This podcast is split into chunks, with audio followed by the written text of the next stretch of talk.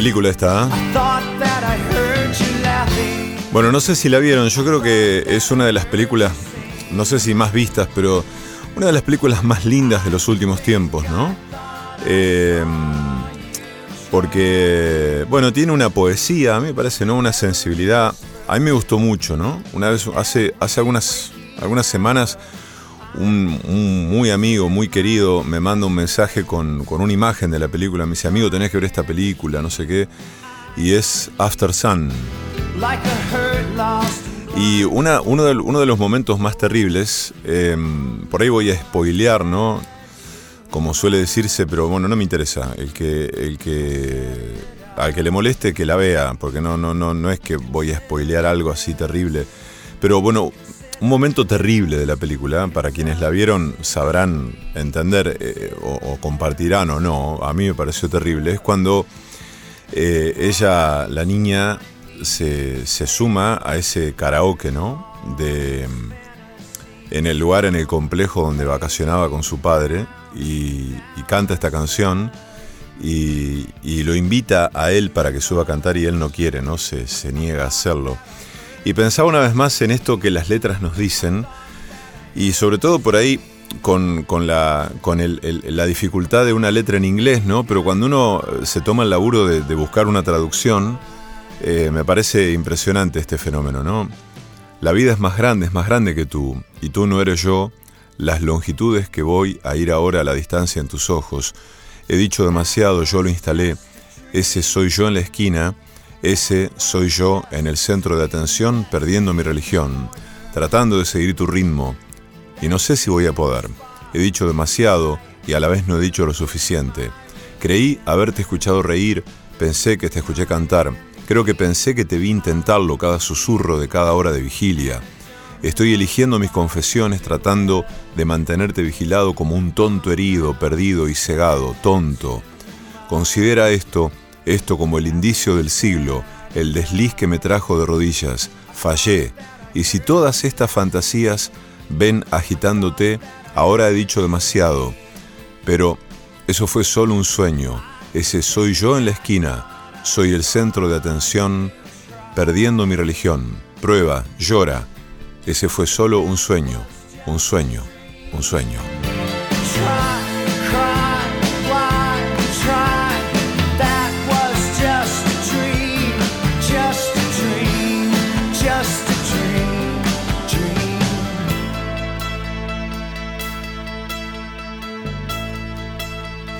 La película es hermosa eh, y rebosa de música, de poesía, de sensibilidad.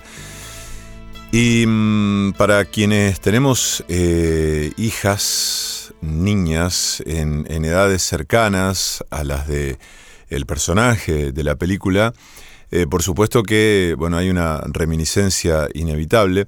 Y hace algunos meses, eh, de cara a, a- a las, a la celebración de las fiestas de 2022-2023, mi hija armó una playlist, una lista de música, ¿no? Y está este tema que aparece ciertamente en un momento de esta película y cuya letra yo nunca había advertido, nunca le había dado bola a la letra de este tema, ¿no? Que tantas veces, tantas veces escuché durante, durante toda mi vida, ¿no? Eh, en las voces impresionantes de Freddie Mercury y David Bowie. Eh, pero mm, viene así como presión, presionándome. Nadie pide eso. Bajo presión, que quema un edificio, divide una familia en dos, pone a la gente en las calles. Está todo bien. Es el terror de saber de qué se trata este mundo, viendo a algunos buenos amigos gritando, déjame salir, rezo para que el mañana me anime más, presión sobre la gente, sobre las calles, dando vueltas por ahí, pateo mi cerebro por el suelo.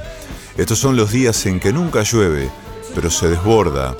Gente en las calles, gente en las calles, el terror de saber de qué se trata este mundo, viendo a algunos buenos amigos. Rezo para que el mañana me anime a más, más animado. Me aparté de todo, como un ciego, sentado en una valla, pero no me funciona. Sigo dando amor, pero está tan cortado y rasgado. ¿Por qué? Amor, amor. La locura se ríe. Bajo presión estamos rompiendo. ¿No podemos darnos una oportunidad más? ¿Por qué no podamos darle al amor una oportunidad más? Porque el amor es una palabra tan pasada de moda y el amor te desafía a cuidar a la gente al borde de la noche. El amor te desafía a cambiar nuestra manera de preocuparnos por nosotros mismos. Este es nuestro último baile. Este es nuestro último baile. Esto somos nosotros, bajo presión, bajo presión.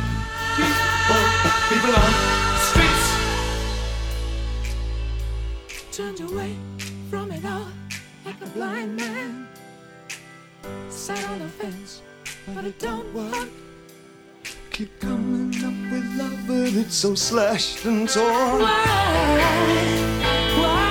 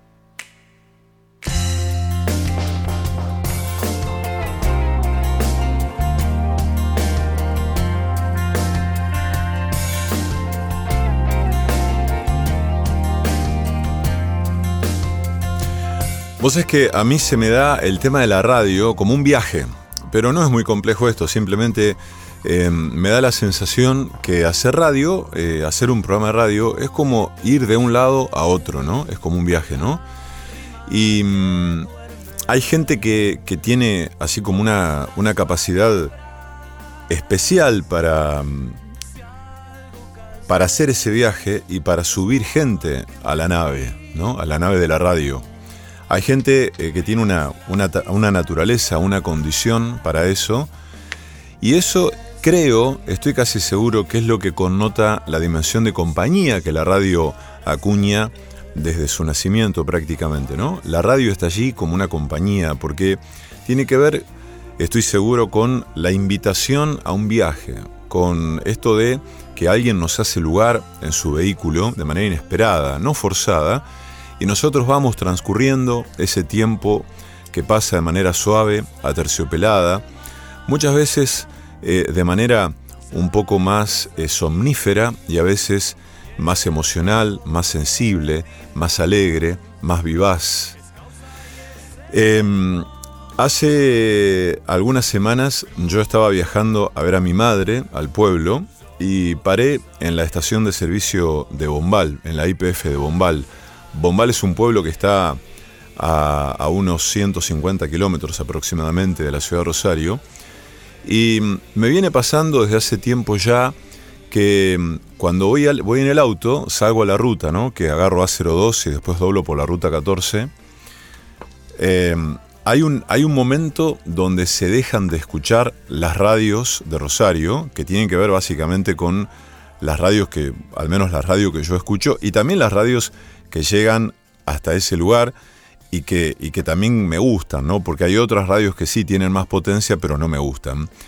Entonces eh, me fastidia un poco eh, notar que, mm, eh, la- que, ya no puedo escuchar radios ahí, que, que ya como que no hay, no hay nada para escuchar ahí.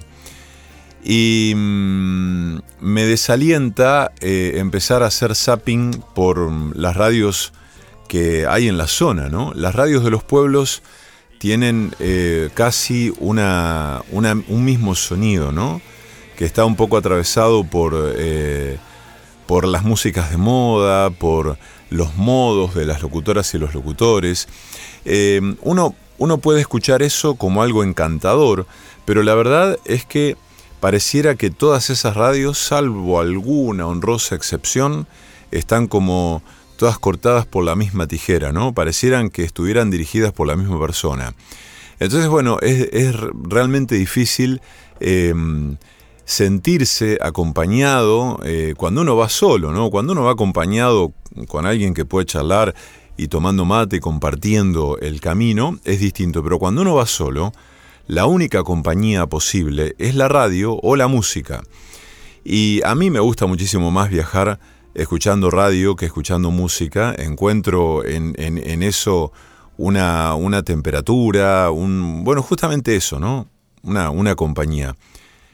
Y la verdad es que en los pueblos se hace difícil eh, escuchar radio eh, y disfrutar de esa escucha. Me parece que hay como una, un automatismo que dificulta eh, en los pueblos generar producciones que, mm, que, tengan que ver con, con alguien que ponga algo de sí, ¿no? No estoy hablando de, de- ni, ni- de talento, ni de calidad, ni de nada, sino alguien que ponga algo de sí. Em, por supuesto que hay gente que sí, que es encantadora haciendo radio en, un montón de radios y demás. No es, no es, no es, no es una expresión crítica esto, ¿no? Sino que también eh, es algo que se hace difícil incluso en las ciudades. Trabajar en radio en una ciudad como Rosario no es fácil porque hay, hay siempre una, una economía que implica, que atraviesa todo este asunto, ¿no? Es decir, hay gente a la que le pagan, hay gente que paga el espacio, hay gente que hace un negocio con el medio y genera un intercambio de trabajo a cambio de algo o tiene que correr a buscar su publicidad. Entonces tiene que ver todo con una pauperización, con una especie de precarización y algunos la llevamos como podemos para poder estar al aire, pero créanme que no es fácil, no es para nada fácil. ¿eh?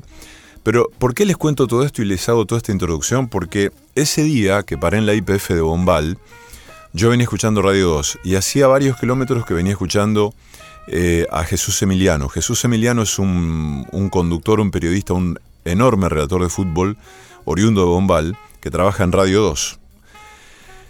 Entonces, ante mi desazón, esto ya lo venía experimentando hacía meses, de, mm, no poder encontrarme con una radio FM que, me resultara mm, escuchable o placentera, me, me incliné por la AM, que la AM sí se, se escucha, se agarra, se sintoniza con más facilidad, ¿no? Bueno, entonces eh, eh, eh, yo oscilaba entre LT8 y Radio 2. Ese día puse Radio 2 y me encontré con Jesús Emiliano. Yo no suelo escuchar, eh, en, mis días habituales, no suelo escuchar Radio 2. Y mm, ese día como eh, me pasaban dos cosas. Era una de las pocas radios que podía escuchar en el auto, pero además gozaba de, gocé de habérmelo encontrado Jesús Emiliano haciendo radio en, eh, allí, ¿verdad? Y, mm, y lo escuché con tanto gozo, porque yo transcurría los kilómetros desde que empecé a escucharlo, eh, y, escuché en él esa, esa condición de quien sube a su nave a la gente con absoluta sensibilidad y generosidad, de quien abre la puerta de su casa, de su refugio, haciendo cómplices a todos los que allí moran y suben y disfrutan escuchando. Entonces, eh, reconocí en él una virtud que es muy difícil y es muy poco frecuente. Eh, y que mm, eh, eh, allí reside justamente esta condición de viaje ¿no? que implica la radio. La de mm, llevar el programa de radio, él estaba solo al aire, ¿no? La de llevar el programa de radio justamente con una fluidez, como quien viaja sin ningún apuro, como quien viaja con una manta, con algún pertrecho para alimentarse, con un mate, con un termo de agua caliente, dispuesto a demorarse donde sea y durante el tiempo que sea. Así hacía radio, así hace Radio Jesús, y me llenó de alegría porque mm, es muy difícil de encontrar eso hoy en la radio. Y a mí me parece que eso es la radio, ¿no? Eh, hay gente que pensará que es otra cosa y está en todo su derecho y está muy bien disentir. Pero yo tengo la sensación de que esa radio eh, tiene algo de imperecedero en el impacto que deja en quienes la escuchan y quienes van allí en esa nave un poco etérea, eh, que no tiene forma ni, este, ni propósito, más que el de viajar justamente. Y mm, pensaba, mientras escuchaba a Jesús, eh, en que es muy difícil eso, porque yo, por ejemplo, hago este programa, lo hago solo, ¿no? A veces por ahí hablo con alguien, como también lo hace Jesús y mucha otra gente. Pero siempre está, siempre se impone la creencia de que tenemos que decir eh, algo muy importante o que tenemos que cargar el programa de producción o tener una agenda súper clara y contundente, ¿no? Por supuesto que los programas que tienen que ver con la actualidad, con la información, con la coyuntura, bueno, Así lo requieren porque si no sería poco serio y sería también difíciles, serían difíciles de escuchar. Uno escucha un programa durante la mañana o durante la tarde en horarios centrales y realmente quiere escuchar eh, algo que, que tiene que ver con la información, con lo que pasa, con lo que se está discutiendo, con lo que preocupa a las mayorías, o bueno, en fin.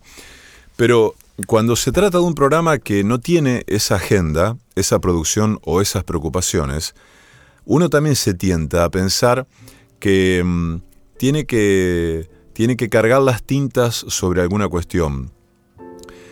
Y a veces solo se trata de ir jugando como quien como quien como quien va cocinando de manera improvisada algo que no sabe bien en qué va a terminar, ¿no? Eh, proponiendo textos, climas, canciones, proponiendo una situación de viaje, ¿no? Eso es, digo yo, una situación de viaje. Em, y escuchando a Jesús Emiliano, oriundo de Bombal, yo justo paré en la estación de servicio de su pueblo natal, em, pensaba también en todos esos comunicadores, locutores, conductores, periodistas, locutoras, periodistas y, conductoras, que em, habitan en las ciudades y puntualmente en la ciudad de Rosario. Yo a quien se me ocurre, eh, así, quien, quien sea que me venga a la cabeza, no nació en Rosario. Salvo algún caso bastante excepcional. Em, pero eh, de lo contrario, en, y, no, y no, no voy a dar nombres, porque son gente por mí muy querida y en algunos casos gente muy amiga. Pero solamente ustedes, les tiro la pelota a ustedes, pónganse a pensar en las locutoras, locutores, conductoras y conductores que conocen y que realmente respeten y disfruten del aire que, ellos irradian, eh, ¿cuánta gente de pueblo hay? ¿Cuánta gente que vino a la ciudad? No sé qué significa esto, no estoy haciendo ninguna valoración ni estoy insinuando que por eso son mejores que... No, no, no pasa por ahí. Simplemente pienso que también ese viaje que ellos proponen, ese viaje que ellos proponen con sus voces, con sus contenidos, con sus cosas, es también ese viaje iniciático que hicieron en algún momento de, en general, sus adolescencias eh, para venirse a Rosario. Y encontraron un lugar, encontraron un espacio en alguna radio, en algún canal, en algún diario, pero sin perder esa dimensión de viaje, sin perder esa noción de compartir de un modo sensible los climas, los sonidos, las palabras, Y yo celebro eso porque sin duda me parece que allí hay algo que se arriesga, hay algo que se pone a jugar muchísimo, muchísimo más allá de la comunicación. Eh, es un viaje, es un viaje sin dudas. Así que saludos al amigo Jesús Emiliano y a todas aquellas locutoras y locutores, periodistas, conductoras, conductores que vinieron de por ahí.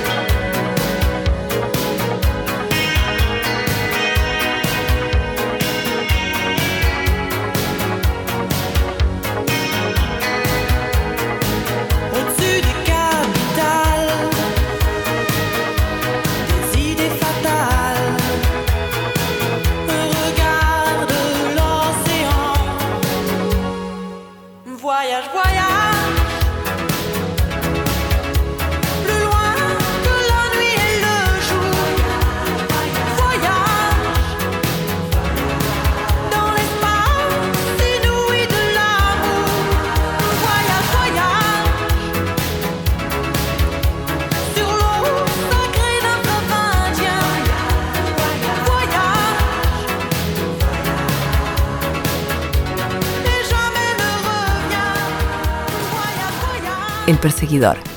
La electricidad está en el cuerpo, el amor está en el aire.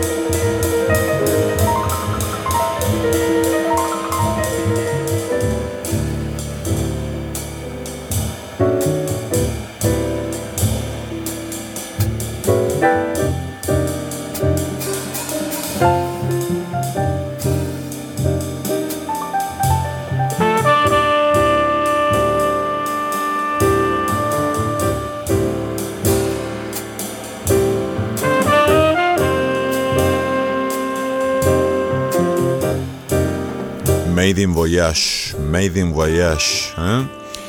Herbie Hancock que está sonando y... mm, Bueno, pensaba en, en toda la... En todo el repertorio viajero, ¿no? Pero no hay un repertorio... Bueno, sí, puede haber un repertorio viajero de lo que... ¿no? de, la- de lo que cada uno construya, ¿no? De si cada uno de ustedes y cada una de ustedes construyera, armara una lista de música para viaje, ¿no? Música de ruta, música viajera, armarían unas cosas impresionantes, ¿no? Estoy seguro. Pero también en lo que pienso es en, en las músicas que proviniendo de un lugar remoto se nos hacen cercanas. Eso es lo que pienso. No sé si estoy siendo claro, pero me refiero al hecho de que eh, a mí, por ejemplo, hay una música que ahora la voy a compartir un poquito, que yo siempre la asocié con el paisaje de mi pueblo natal. Y si ciertamente eh, hay algo que no tiene nada que ver con mi pueblo natal en ese sentido, es eh, esta música mm, que, que les voy a compartir. Solamente por una cuestión de procedencia, ¿no? Por una cuestión de... de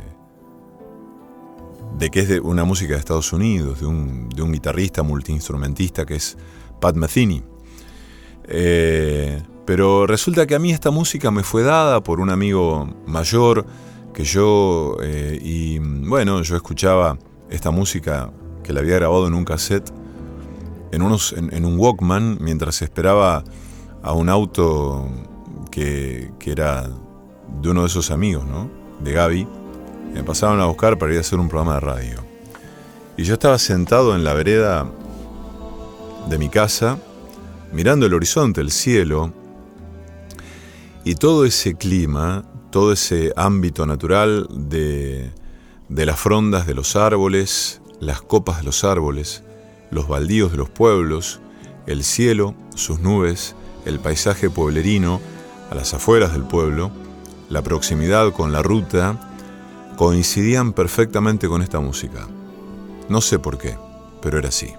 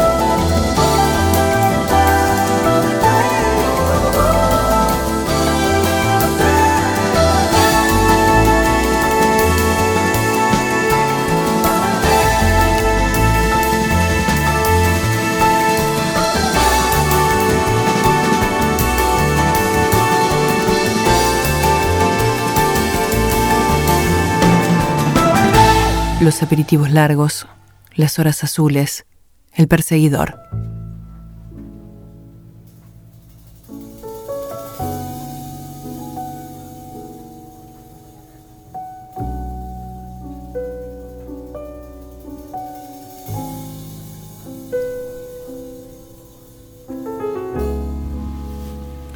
Lo abrazo siempre de cerca a Eduardo Rosales, mi amigo mexicano. ¿eh? Bueno, no sé ustedes, pero yo tengo un amigo mexicano. Em, y mm, es tan, es tan entrañable eh, lo que se genera, lo que se generó con Eduardo. Él tiene un grupo de lectura y tiene un perfil en redes sociales que lo pueden seguir que se llama Decir Poesía. Entonces nosotros aquí hemos resuelto elegir una autora o autor que, para leer eh, durante la semana, los dos, los dos programas que atraviesa la semana, ¿no?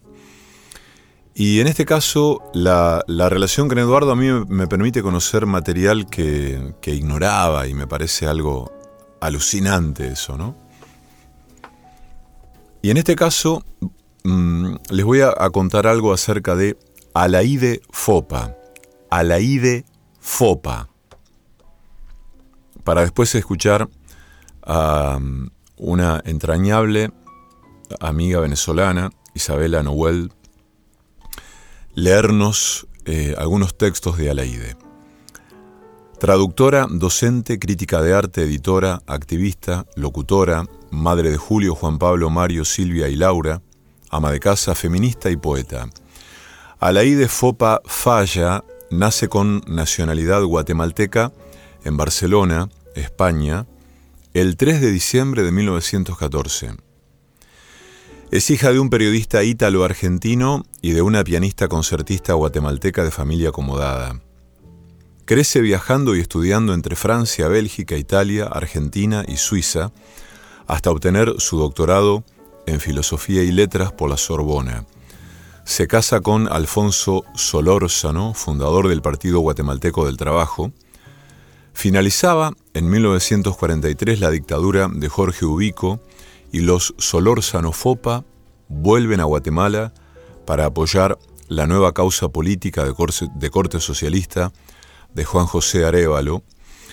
Alaide se hace voluntaria en un hospital y en campañas de alfabetización. Su esposo es señalado como pro-comunista y se ven obligados a exiliarse en México por la primera vez.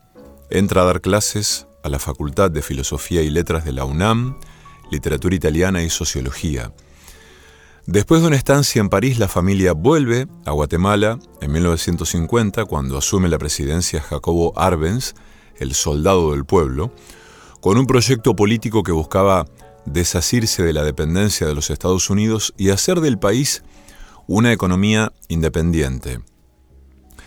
En 1954 es derrocado por un golpe de Estado a cargo de la CIA y la United Fruit Company, instaurándose una junta militar que lleva a la familia Solórzano Fopa de vuelta al exilio en México.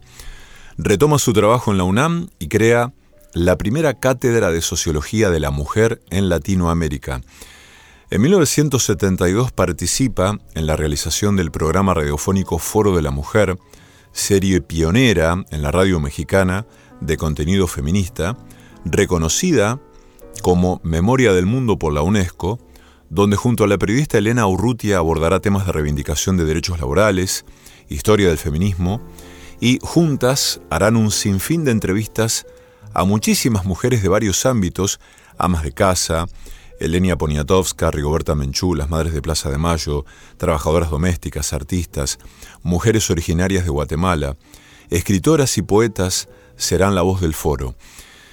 En 1976, junto a la abogada Margarita García Flores y Elena Urrutia, funda la revista FEM, primer semanario feminista de América Latina, que puede consultarse casi en su totalidad de manera digital ella misma financia el proyecto de su propio bolsillo, organiza exposiciones de arte hecho por mujeres y apoya la actividad de muchas artistas visuales.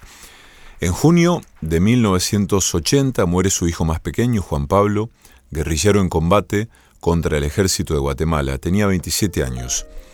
En agosto del mismo año, afectado por la pérdida, muere atropellado su esposo Alfonso en un acto semi-suicida. Su hijo Mario, también en Guatemala, funda el Diario de Guatemala. Su hija Silvia, doctora, se interna en Guatemala para sumarse a la causa revolucionaria. Alaide, por vía del dolor y de sus hijos, se politiza y abraza un compromiso. Continuar la tarea de su hijo Juan Pablo. Participa en Amnistía Internacional y en la Agrupación Internacional de Mujeres contra la Represión, denunciando al gobierno guatemalteco por violaciones de derechos humanos y hace de correo entre los países centroamericanos que también libran batallas. El nombre y la mujer Alaide Fopa son enormes y el gobierno militar de Guatemala sabe que su resonancia en Francia, España, Italia y Bélgica puede traer problemas. Es 19 de diciembre de 1980. Alaide está en Guatemala visitando a su madre y al día siguiente vuelve a México. Alaide va al mercado en el auto de su madre conducido por Actun Shiroy, chofer. El auto es detenido por el ejército de Guatemala en pleno centro de la ciudad. Actun Shiroy es asesinado en el acto. A Alaide la secuestran, la retienen en los separos militares, la torturan, no dice nada y meses después se sabe que muere a los tres días por paro cardíaco a causa de las torturas. Hacía poco había cumplido 66 años. Nunca abandonó la poesía, ni la ha abandonado.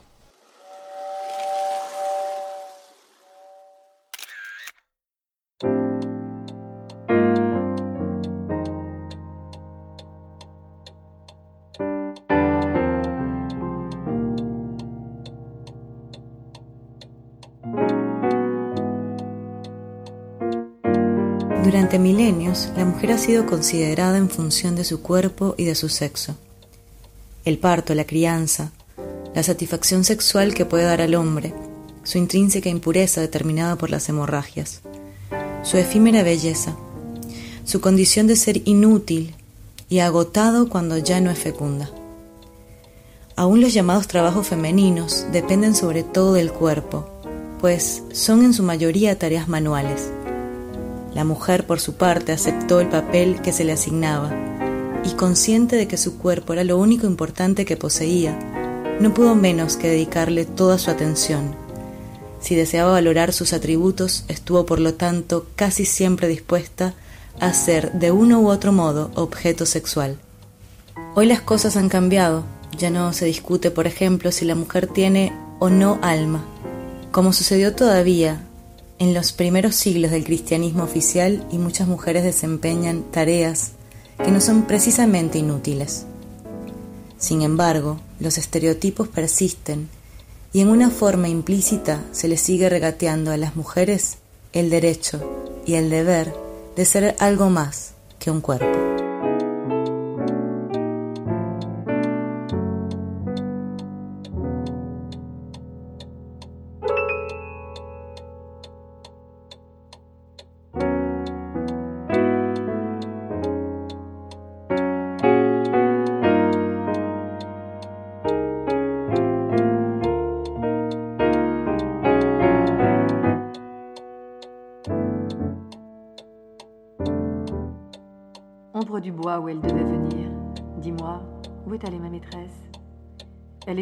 La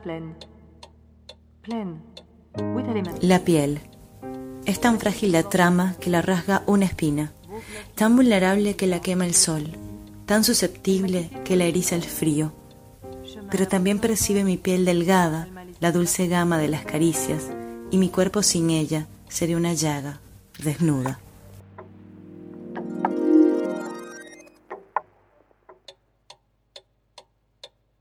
Eau pure du bassin, miroir immobile, dis-moi ma beauté.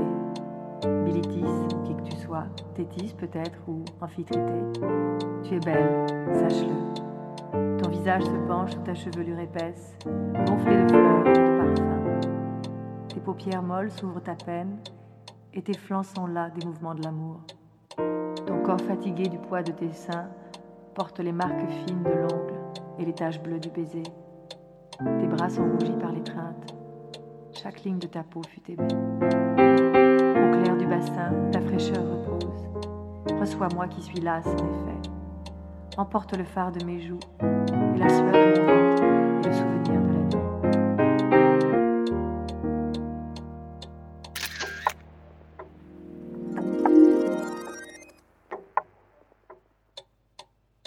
Une femme s'enveloppe de laine blanche, une autre se vêt de soie et d'or, une autre se couvre de fleurs, de feuilles vertes et de raisins. Moi, je ne saurais vivre que nue.